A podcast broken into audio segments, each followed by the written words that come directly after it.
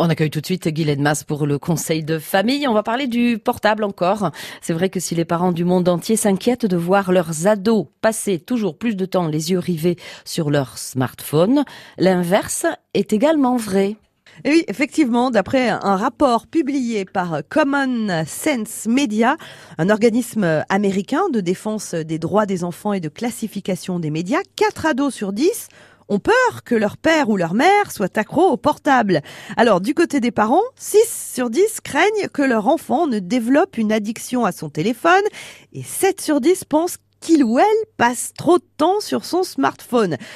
L'inquiétude des ados peut surprendre, mais elle trouve son origine dans la banalisation des pratiques numériques par les plus jeunes. Les ados, pour la plupart digital natives, ils sont nés hein, avec ces smartphones, ne peuvent pas percevoir l'utilisation du portable, même de manière intensive, comme un risque, puisqu'elle a été intégrée à leurs habitudes dès le plus jeune âge.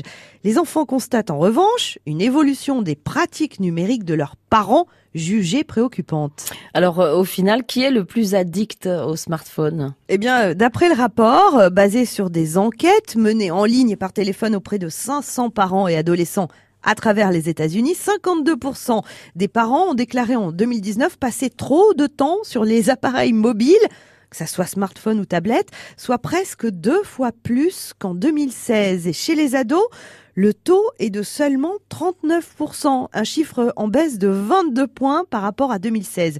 La proportion de parents admettant une addiction au portable est quant à elle passée de 27% à 45% en trois ans, tandis que celle des ados chute de 50% à 39%. Donc finalement, on est tous addicts. Merci Guylaine. Portrait de famille est à retrouver sur francebleu.fr. France Bleu Limousin.